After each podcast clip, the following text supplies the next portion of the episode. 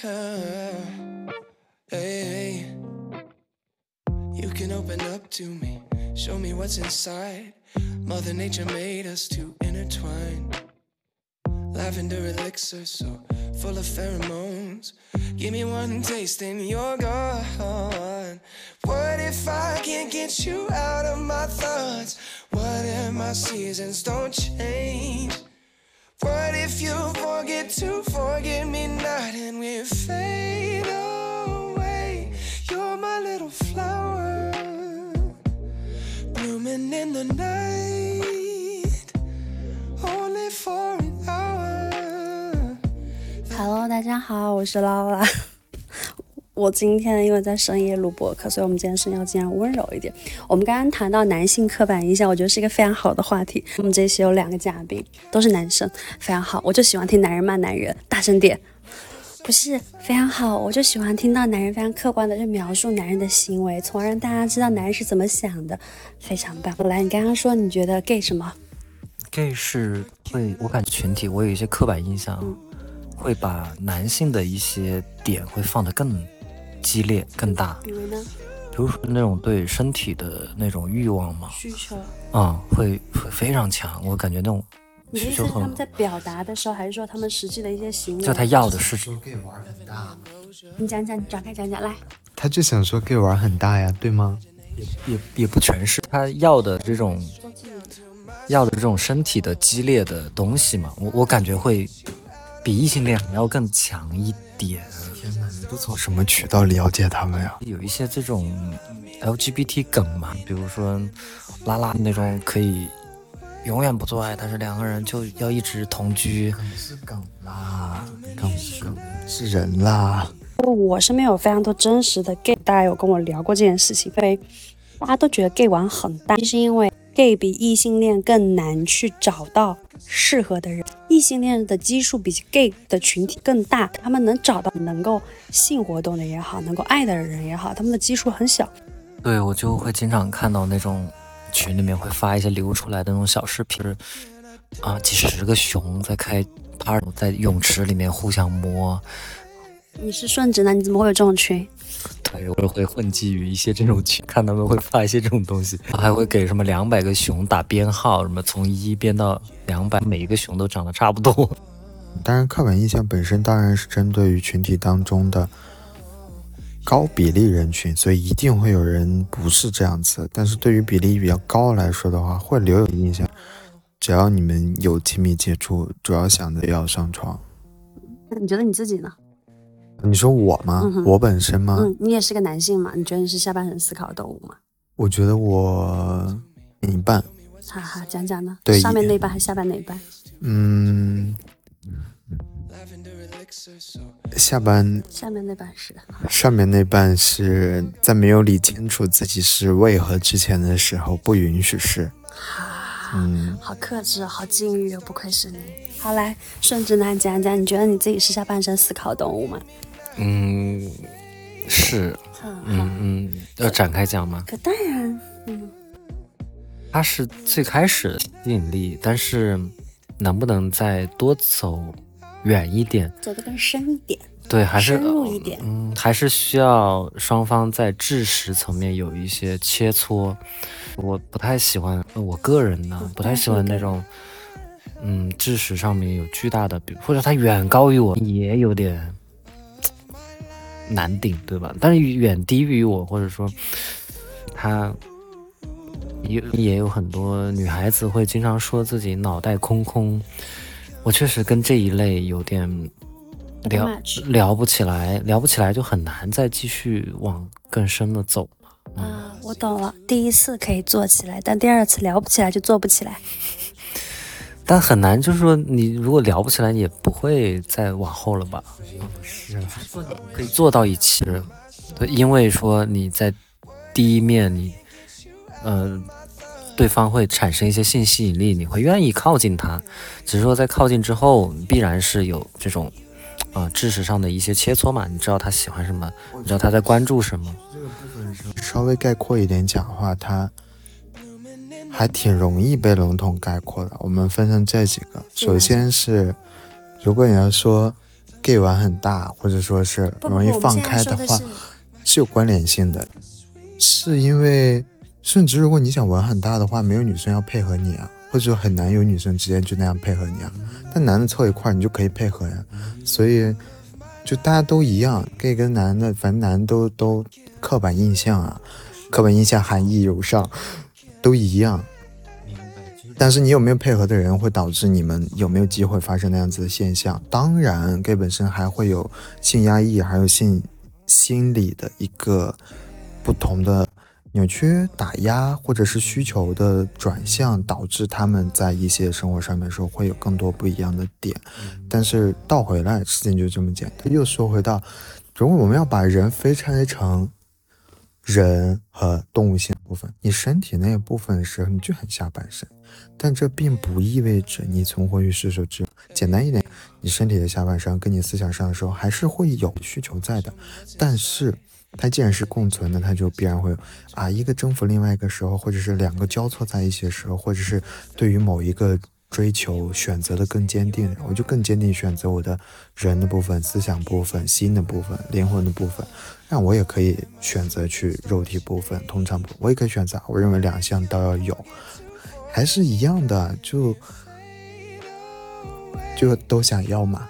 你你觉得女生漂亮了，或者是简单了，不管有脑无脑了，你能够。接受自己身体要那部分，那你就能发生，你甚至可以多次发生，但那不意味着你另外一部分就能被满足。但如果你主要选择心理、身心那部分的话，那你就不能接受。那如果两者都选的话，那也许你可以一边痛斥自己，一边去继续发生关系，那一回事情，没有什么太复杂的。我是感觉，如果在心灵上没有太。深入的那种交流也好，沟通也好，单纯身体上的互动，它会变得非常没有快感，哦，就感觉味同嚼蜡啊。所以，顺直男思考的角度，实际上是从质量的角度去体去去理解这件事情的吗？哎，是质量吧？性的体验的质量，你是觉得说，呃，当我们的刻板印象是男性是下半身思考的动物，并没有在指。同性恋群体或是异性恋群体，我们单独是说男性是不是这样子？你的回答里面你说的是第一次看上了也就做上了，但是第二次的时候发现，在第一次做完之后发现对方聊不上天，就不会有第二次。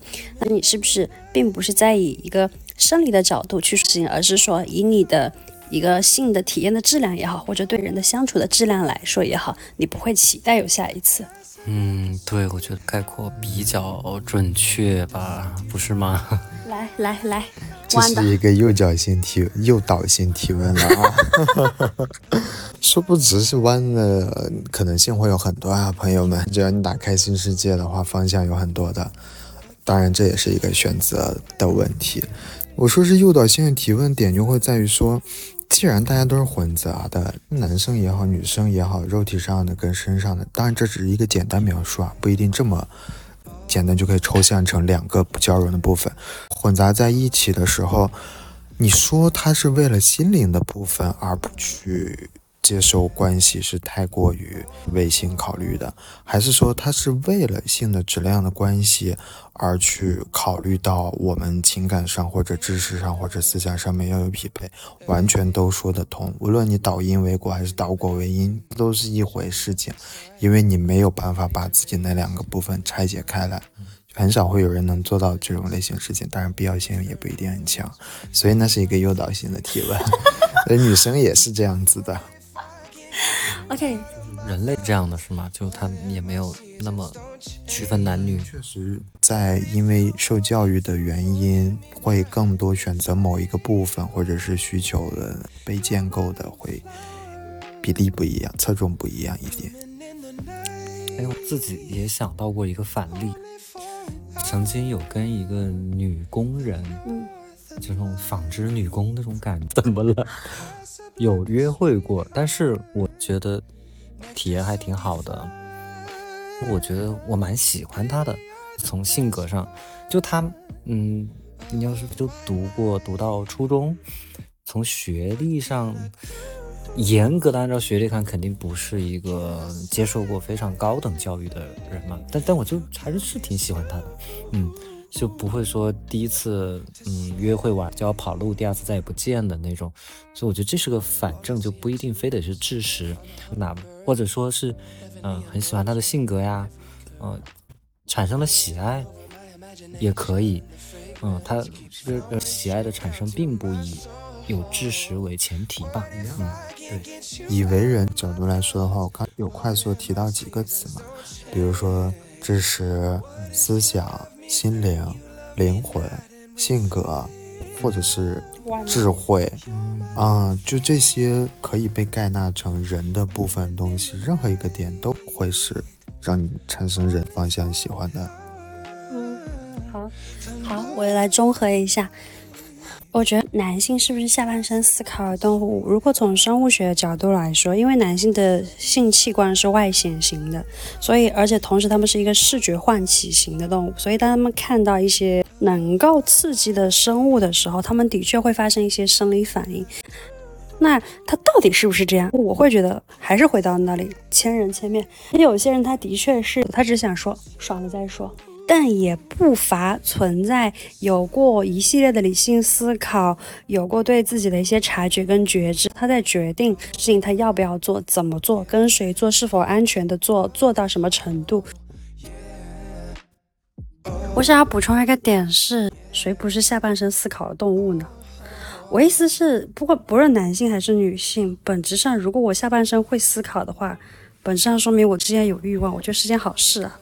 啊，因为好像当我们在说下半身思考的，是不是也在评判说这是不好的、不 OK 的？我们都对美好的人或者动作或嗯什么东西是会产生欲望的。这也是为什么这么多人喜欢做擦边博主的主要原因啊！大爱看、喜欢多发，大本质上来说都是因为在用下半身思考啊。我的下半身决定了我的基因选择，我想要选择这样身材好的或怎样的男性跟女性作为伴侣啊。对啊，就或者哪怕怕不是伴侣爽一下也行。我觉得下半身思考词儿本身是有问题的，就没有思考。嗯，是一个只是一个马上及时的反应。对你想象过一个场景啊，比如说这种场景会很普遍，比如说是比如一家企业，企业里面的男性的员工，他们会在比如说去地方上视察、去考察之类的，嗯。比如说接待的那一方会给他们安排一些女伴儿，对吧？比如说这是一类，还有一类当地的接待方公司里面会有很多那种女性，她哎很仰慕这这一批外来的这些嗯合作方、企业方里面的人，她半夜去敲门。我在想想那种场景里面没有多少男人是可以拒绝的，即便是女性没有太多了解啊，一个照面来进来吧。他无论是他作为商务宴请，还是作为性贿赂，还是作为很直接的表达爱慕，啊，这这需要思考吗？推开门就进去了呀，里面人不会把他轰出来啊。是不是有瓜想说？你朋友是不是你自己？不是，肯定不是我自己，但是我会听过很多这样的故事。开玩笑，开玩笑。OK，从他的发言里面，我想到一件事情，是本还有一个的点是，一个男性他会把他能不能下半身思考作为一种。跟他自己的男子气概挂钩的一件事情，他对于一个，比如你刚刚说一一些女性，或者是一个美女，或是怎样，当他下半身能不能够有反应的时候，他会觉得我只有有反应才是正常的，这才说明我是一个正常的男性啊。我觉得这部分，我会想往前面先倒回一下，也就可以再接着这部分讲。我没有在。觉得那个性的部分不好，或者是觉得那个人的部分很好，我肯定会有自己个人的倾向性和评判。但是在我阐述的时候，我没有带入部分，退出来说也存在，也存在，不要澄清自己。再倒回来，在心理上面这件事情上，它是你完成自我确认的其中一部分，其中一部分是跟性很有关系的。在关系当中的时候，你的人的部分和。身体的动物性的部分，你是要去理清楚、做选择、做澄清、做好自己的成长跟处理的。过程当中，就跟擦边这件事情一样啊，他们交杂在一起就会产生很多有意思的意象。有的同学大家看到擦边之后，我非亲非故的亲人呐，他在互联网上就给我呈现这么好的一个满足。虽然大家素不相识，但你每天都在做菩萨一样的事情。有的同学看到之后，他也会留言。啊，什么一点都不检点，女孩子在网络上这件事情都伤风败俗，你被别人骂也是活该呀。做这件事情怎么是一个干净人们？干净的人怎么会做这种事情？他是不是一边骂一边看，看的贼贼起劲儿了？有意思的点是，他要带入到什么女性的认同啊，男性认同的话，还会有。女生会被容易骂的多，男生被容易骂的少。但是友善向的人对于男生和女生都会夸，这些会糅杂在一起。但是我们就倒回来说，就如果自己对这部分不是。很澄清你到底想做哪种选择，在社交平台上面，其他人又都有自己的在这部分卡的点，离不清的点，不清楚哪个是适合自己，或者他人是允许的，那就有的骂，有的夸呀。你自己动物性那部分，你可以说服自己的思想，这是我的亲人；你也可以不说服自己的思想，这不符合我的道德，都可以，就非常正常的。你没有理清楚，你就会在这里面纠结痛苦。再往下延伸一下。就刚不是说到，啊，男人会不会觉得自己不行？我们在讨论他的时候，是从一个理性人的角度出发，就认为他在某一些时刻是带有大脑的思考，说想一下我是不是会感觉或者什么样，也很难。从一个高比例的人上面来说，大家不会特别去想我为什么会有这样反应，我为什么会那么想上床。我为什么会呃是这样子的一个反应？我决定这是什么什么？这思路的话，没有一定的学识积累或者专业沟通，或者说是对于自己人生选择的确定是不太好进行下去的。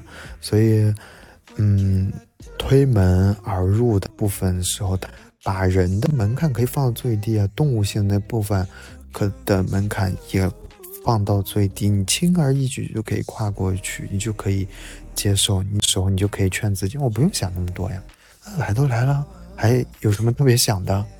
对，就这个念头都不一定闪过去，就只要有某个时刻告诉自己不用太想了，你就进入到动物性那一部分就 OK 了。这这也很常见，但是要说这仍然是一个高比例的问题，还是会有人他。无论是想清楚了还是没想清楚，但是做出了选择，或者是受到另外一方面影响更大，他也会拒绝，他也会怎样？这是现实，就是这么回事儿。神他妈来都来了，中华人民的传统美德。OK，我觉得。第三个刻板印象是男性是不会爱的，他们不太不太擅长表达这件事情。因为我们今天两位播客嘉宾，他们我自己会私下认为他们是很能表达的两个男性，但我不知道他们自己对于这句话他们是什么样的一个感觉，所以也来采访一下，来顺直男先来。哦，我觉得是因为我们今天这种权力体系是要求男性是一个上位者。是权力的上，男性里面当然也会分很多权力的等级。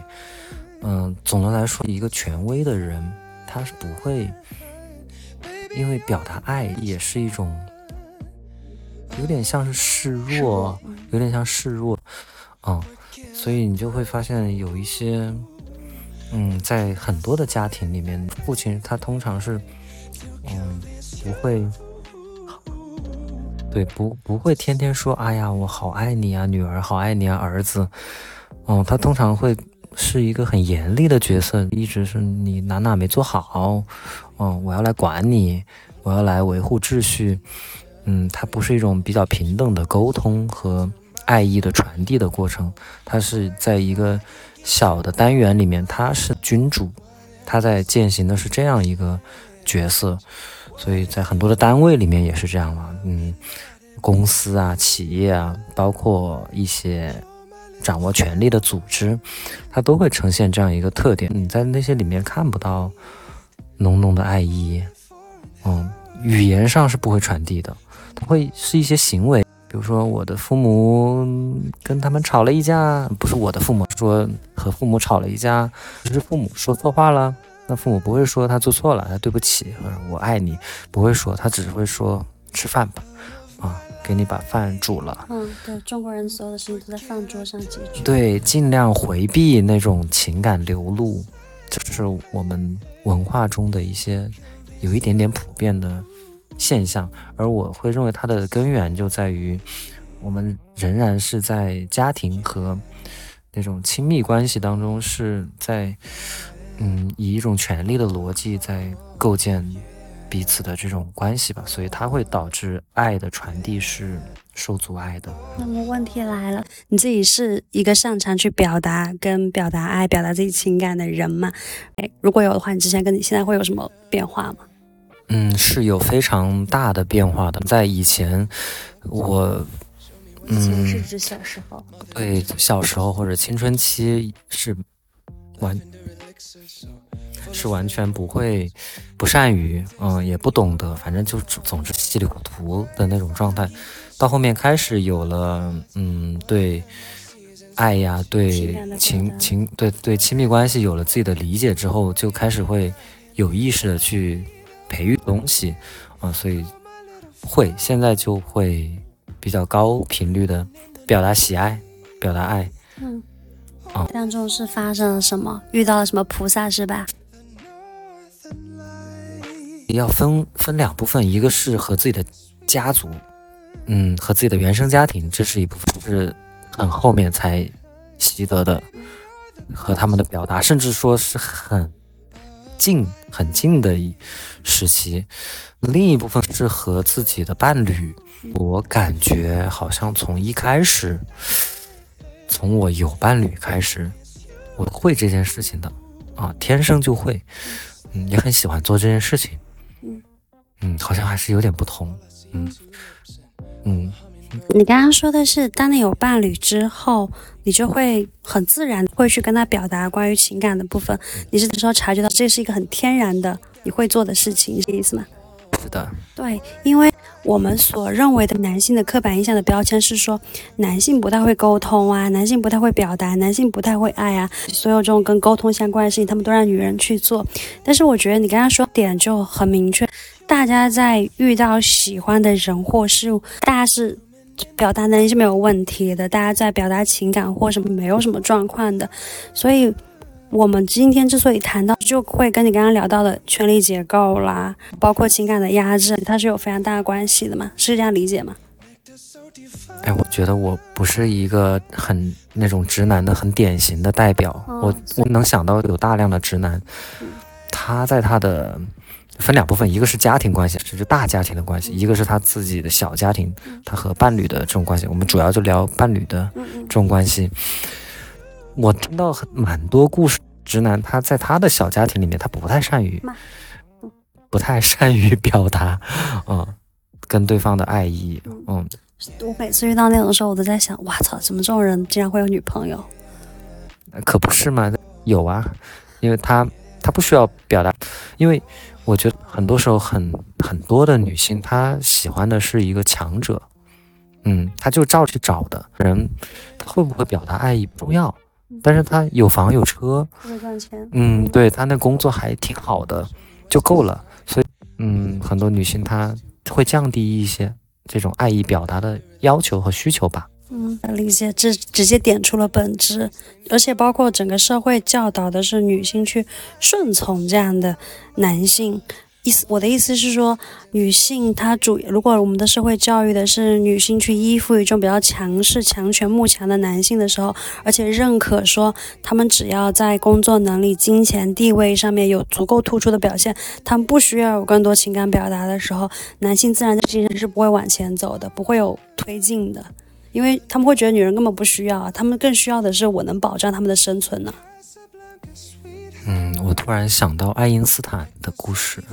嗯，爱因斯坦老师现在时候出现了。对他是一个非常糟糕的丈夫。对，他在给妻子的布置的任务，有时候也会给他写信，反正留下了大量的文字。反正我有扫过几眼，大概什么，你必须要为我做这些这些这些。全部都是命令式的语气，嗯，对，很严苛。他对他的妻子，他好像他妻子就若干年后就离开他了，受不了这些东西，啊，一个如此大学问的，啊，通古今的、通天地的这样一个绝世男儿。我在当中没有看到爱意的流动，所以说，嗯，爱意的流动，它还是需要是平等的关系，才能够无障碍的流动。一旦说，比如说像爱因斯坦这样的，可以说是伟人吧，他要在家庭里面成为一个权威，成为一个君王，他们的爱意没有流动的，所以他妻子必然也受不了。这个人也很难每天被命令该怎么服侍。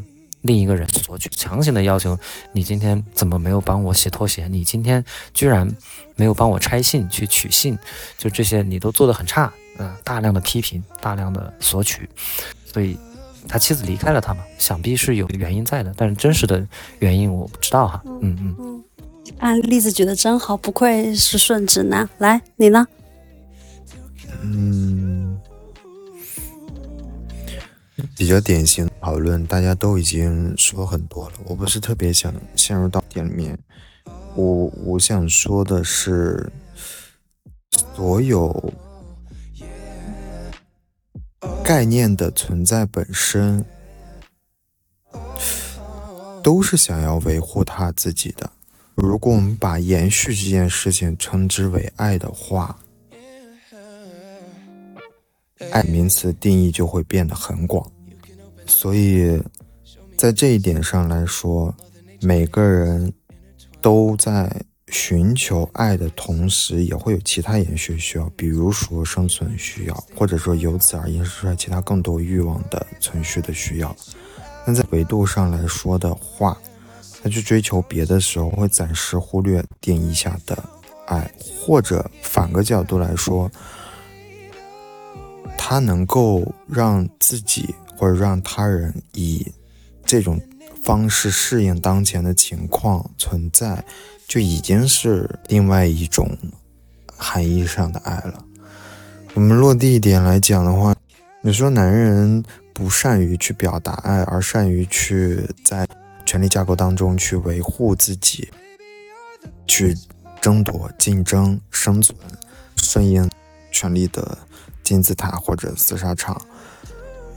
他何尝不是对于自己生存延续的一种类型的爱？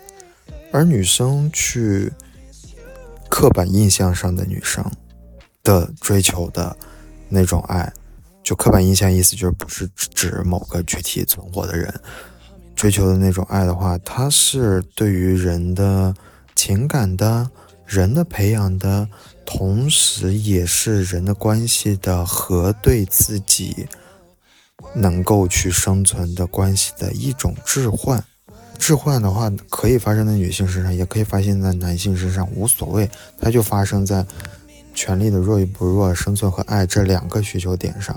如果我们把它扩展开去，如果还有人要更多，或者说重视的更不一样，有的人重视美，有的人重视的是吃，有的人重视的是懒、财欲，那些被分化出来的话，它是一样的。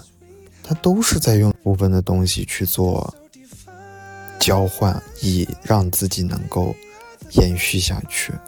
在这一趴上来讲的话，世界已经在变化的过程当中了。在我们当前的版本里面，爱这件事情还停留在男性选择另外一个方向，女性选择另外一个方向。他们试着去理解彼此，让。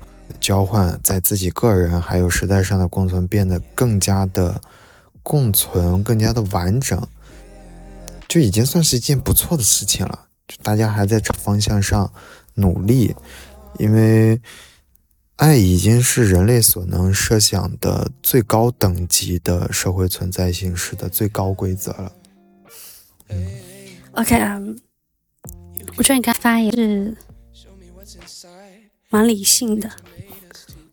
但是我觉得回到为什么会有刻板印象的点，从女性视角出发来讲一下，是因为女性非常难去，就是女性被教导在浪漫爱或是各种关系的制约下的时候，是因为他们觉得他们会获得这样的一个男性主角，但男性被教导的爱的方式或是沟通的方式是完全不一样的，所以。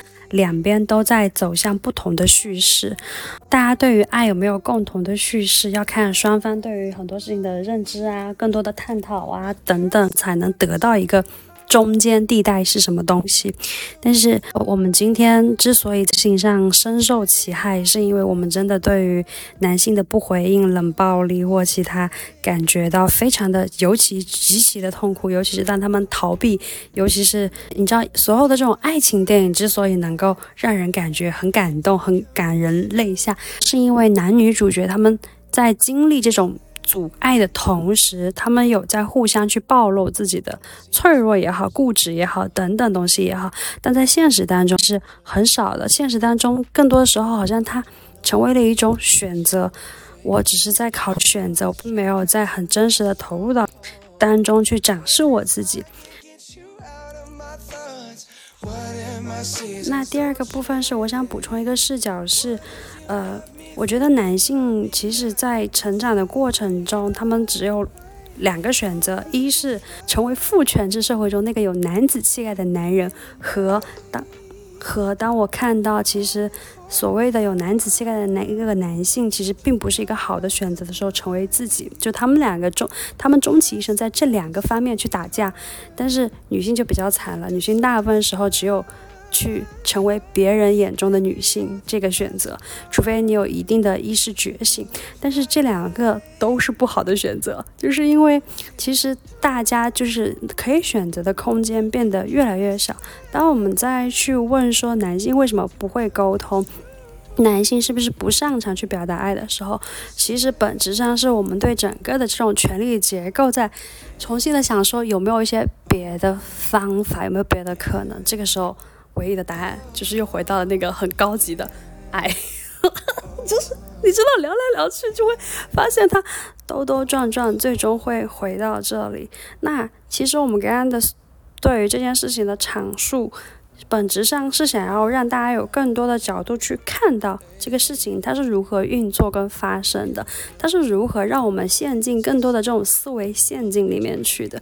那如果你一直有一些。阅读、学习跟很多理性的思考的时候，就不至于走到那个牛牛角尖里面去。OK，我们最后一个问题，我觉得也蛮好笑的。很多人都会劝女生说，不要太早跟男生发生性关系，不然男人会不珍惜。就这句话，你知道对我来说没什么杀伤力，但我觉得还是可以从让两位男性从男性的角度去回应一下这句话。来，顺直男，我觉得好像。不仅限于这一个事情上，很多事情，比如说商业上的谈判，也是你不要太早亮出底牌。对你太容易把你底牌亮出来，会被吃的死死的嘛。在很多关系里都是这样的。我觉得商业啊、政治啊等等吧，嗯，它不仅限于男女之间。所以你自己认可这句话吗？我我有时候也在想，话是不是？嗯，因人而异吧。如果男生是个好人，是个很心地善良的人，他 怎么会用到心地善良？请问什么好人家心地善良去跟别人发生性活动？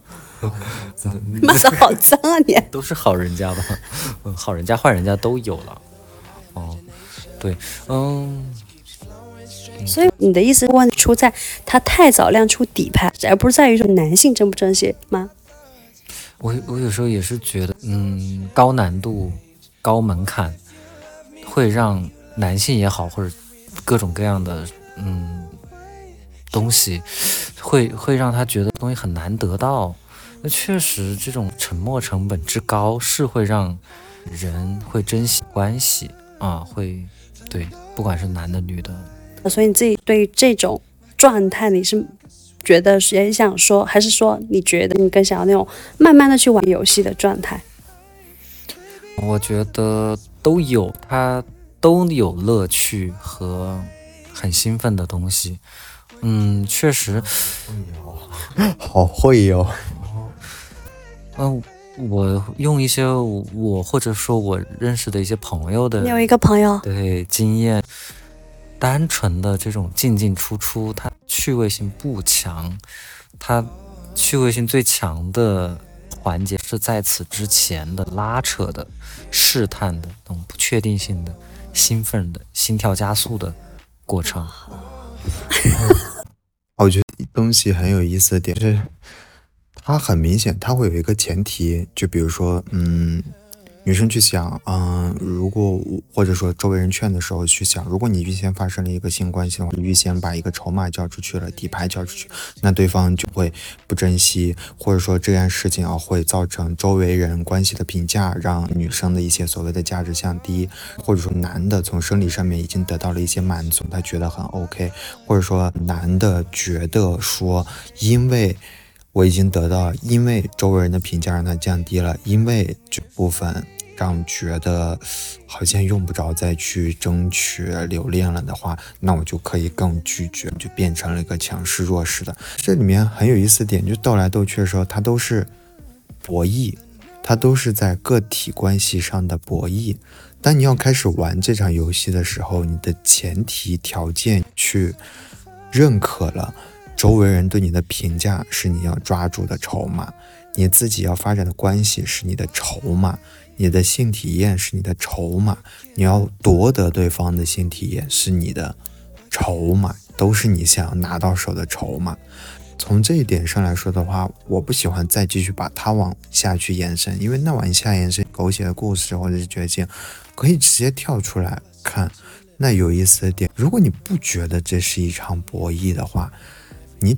只需要为自己的选择负责。你可以选择其一。举个例子，你觉得爽的话，你就去体验。体验完了之后，你管别人对你的评价或者男的怎样，只要你最想筹码。如果假设说是关系，而男的在发生了关系之后，他就不认可你这样子的一个状态，那男的就不在你的择偶范围内，就可以扔掉他，你就自己舒服就可以。部分的话，你不要玩博弈了，你去拿自己更想要的筹码，而跳出来别的东西对你的牵扯。你也可以玩第二个游戏，就他跟你说的第二种例子啊，我要玩这种刺激的部分，我要跟你拉拉扯扯，暧昧来暧昧去，在靠框架里面的时候去跳那种互相挑逗的双人舞，去享受过程。让这种拉扯本身变成一种让我身体思想上面有反应的那种快感，那也可以，因为你在局中，但是你也试着 让自己成为玩这一场棋局的棋手。那自己是把自己玩进去了，还是说当棋手玩爽了都有？但是你也可以再选择，我要重视我自己的部分，我。暂时选择的一个思想的认可也好，或者什么样认可是危险，跳不过去啊，那就保留啊。那去遇到与你观念契合的人，你要么被满足，完成一个好的经历之后的话，关系再分开，再怎么样的就是发展。你要么被伤害，打算对伤害本身做出一种反应啊，或者选择。故事的发展就那么多种，你反正。到时候都会有遇到的，你想遇到哪种你就做哪种准备，另外一种准备你自己多也做好准备。事儿这么个事儿，大家都是故事里面的人，没有什么特别新奇的。对我想补充一下，我们今天采访的两位男嘉宾，我觉得本质上是因为他们欣赏那种自我独立、会为自己的选择负责的女性，所以当他们在回答这一题的时候，可想而知，不代表。会问出问题的那些女生，她们心里想得到的答案，因为她们想得到的答案是想知道到底男性会不会珍惜。但是这两个男性很明显，他们给出的答案：你要上桌玩游戏，你就要担得起责任；出来玩那也不吃亏的。我作为一个女性来讲，我是他们口中所说的那种出来玩会为自己负责的女性，所以我也非常认可两位表达到的这种东西。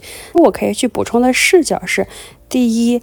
如果这样的言论被更多的男性或者女性在接受传播，或者用这样的方式去压制女性的性欲的话，其实最后倒霉的是男人，因为你的性成本变高了，你想要去获得性资源的成本几率就变得非常高，所以我不建议男性去做这样的事情。所以，如果你跟一个女生发生性关系，前前后后的该做人做人，不要做狗才干的事儿。哎，这样说有点子污狗了，不好意思。那第二个部分，好像男性他本身就是干了不该干的事儿，他本质上是他的人品就不 OK，所以并不代表所有男性他们都会认为太早发生性关系就不会被珍惜，因为啊、我觉得除了博弈以外，还有第三个点是。如果你没有在早期关系跟他发生性行为，或者是跟他有一些性能力上面的一些互动的话，实际上你不会知道人是否跟你是真的完全的匹配的。很多人虽然不会把性能力、性交互的质量来作为一个伴侣的评判标准，但这件事情是很重要的。就无论男性还是女性，他们都很看重部分。所以，如果你在早期的时候跟对方，就像你们的感情上面的来往。打球一样，你在性这件事上也有一个来往的接招的时候，你才会真的知道人是不是适合你花更多的呃时间精力去往下走的伴侣。所以我个人是蛮推荐大家早期的时候试试手的。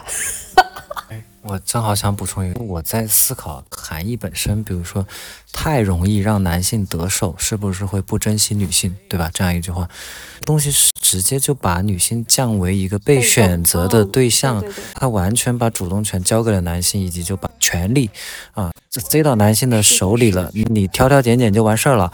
A 是最容易睡到的，可以最不珍惜的。它东西是把女性变成了一个弱者，你就等待被选择嘛。那为什么女性不可以是强者，她来做选择呢？对，为什么不不能是女性去玩弄男性呢？啊，去抛弃男性呢？嗯、对吧？所以，如果去强不不断的强化弱者的形象，它确实会嗯增加一些受害感。那我觉得是不是也可以提倡女性的这种培养自己的强者思维？她可以去做选择，她可以去挑挑拣拣。啊，是不是可以？很好，很好。嗯，对。我觉得在关系上面会有一个比较可行的故事绘本路线。你可以一开始的时候先是纠结啊，呃，太容易发生关系的话，他会不会得到了不珍惜？以此来保持一个矜持的暧昧的挑逗的，无论是你有意识无意识。保守，或是两个人共有约定。当你发生了之后，如果说是得到了伤害的，对方是有在意程度的下降，或者是对你的攻击或者宣扬，那这一个分岔路口，你可以继续去选择驳斥他，斥责他的没有良心，你可以。选择说受到伤害之后继续坚守，是的，那这样子我就不是应该去太容易让他得到。你也可以选择再转身，还有别的岔路口啊！我不啊。如果说我有这样子的经历，男的会对我做出这反应，那说明男的是个人渣。就是男的很不行，那我反而就来一个华丽转身，那。反正该发生都已经发生了，你现在实际情况你遭到伤害了，而东西很难是在前期的时候得到一个控制的，除非朋友们擦亮自己的眼睛，或者说你不要跳入到把自己交出去的游戏当中。那个是我自己去挑选男人啊，那反正都已经发生了，那我之后的话，我再去跟别的男人发生的时候，我就不用特别顾虑这一方面，我就直接去，大家该体验体验。你如果觉得我们之间在其他部分很 match，那我有价值地方非常多。你要跟我玩情感这样游戏，我们要博弈的也不是简单的我把你交给你，就性的这一方面交换这么一点而已。如果说我们对于自己价值认可的部分就只有这一点的话，发生的是好事儿，那是一个幸运；发生的是不好的事情，对自己很容易造成一个大的伤害。但是如果你有很多其他的支柱的话，那发生的好事，那是你擦亮了眼睛，那是你去做了选择，你们遇到了双方负责的人。发生了不好的事情，那也被狗咬了一口，我也仍然很确信我自己也仍然在关系当中有很多值得的部分。故事就可以在这些岔路口去这样子去选着写。你说岔路口的时候，我想很多。我顺便想到了，就拜拜就拜拜呗，下一个更乖。那正好啊，如果是男性提高了筛选的这个进程，那就那也是就是一直是在这种高流转、高转速的状况下，那我觉得对于女性来说，她是提高了去认识、体验更多男性的可能性，因为她把每一个周期缩短之后，那是提高了更概率她遇到一个更好的人、更适合的人，对吧？啊，你你跟一个人死缠烂打搞了一年，和嗯三个月为周期，你但你相当于是一年周期里面就认识了四个人，有了一种深度的来往和交互。你那你一个是一个，一个是四个，你是在四个里面是更有找到更适合自己的人，对不对？啊，魔法打败魔法是吧？啊，对，就那就对啊，那就顺从高速率的游戏呗。哦，你你做一个人的备胎，你是备胎；你做很多个人的备胎，别人才是备胎，是吧？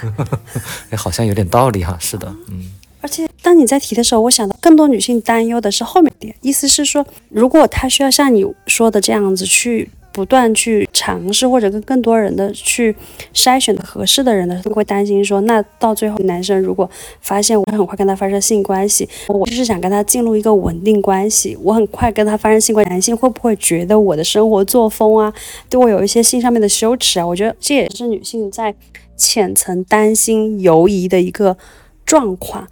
但我想要跟大家说的点部分，真的也还是回到了那里。如果人在性上面跟你的观念不合的话，他会这样想你，那本质上他也不是什么好鸟。嗯，那被筛掉了吗。对，那你用一用鸟就可以了，不用这么理他。什么无了之词？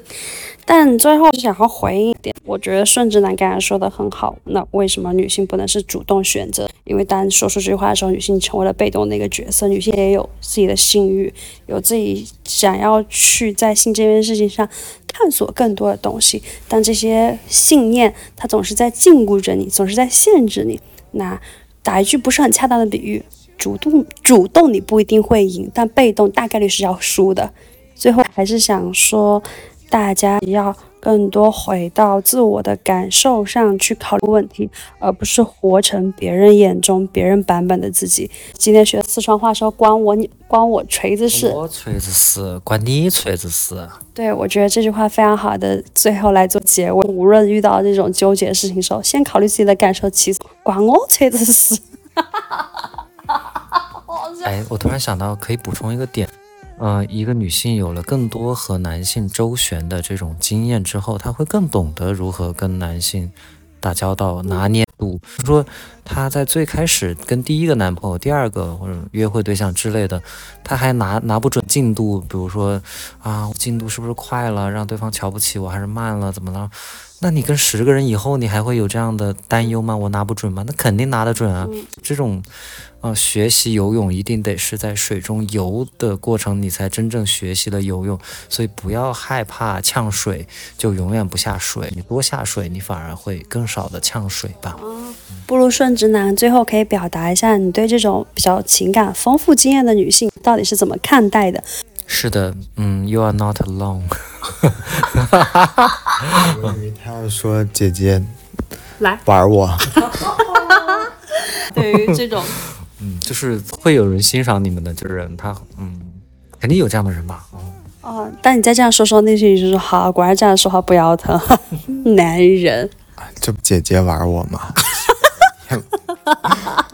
我觉得我们刚才聊的时候，把它简化一下的话，当这件事件发生的时候，它的本质是博弈。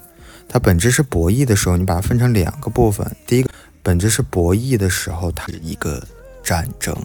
那战争的时候，更适合中国宝宝体质的，很很很典型的那些思想，比如说“人不犯我，我不犯人”。你维持住自己观念的时候，别人不去做这样子伤害你的事情的时候，那你是正常的一个发展路径。但是如果敌若犯我，我就肯定会去攻击他，我也不怕敌人。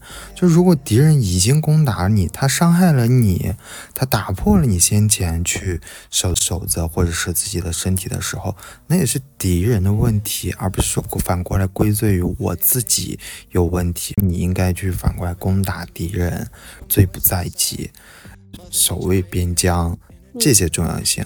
所以它发展跟转变的过程，你在什么阶段的时候都要可以保护得好自己，不管你打算在哪个阶段守卫的自己的信念是什么东西。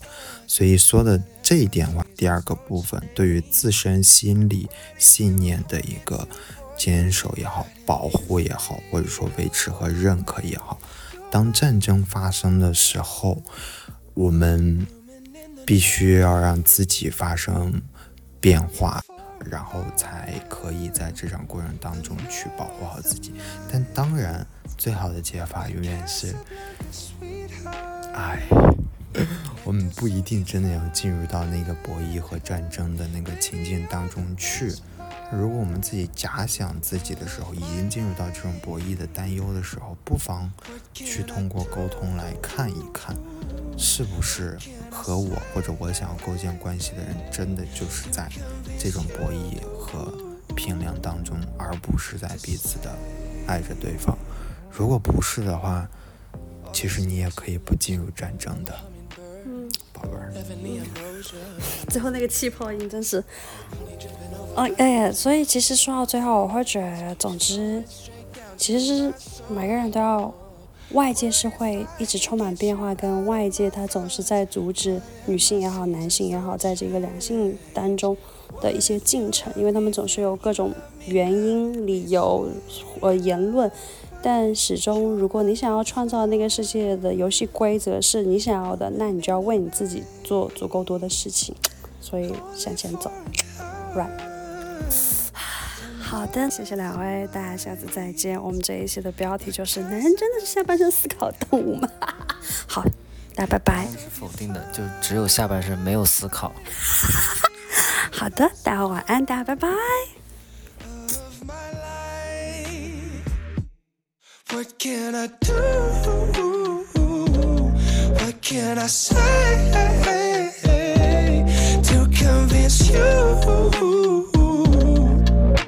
To stay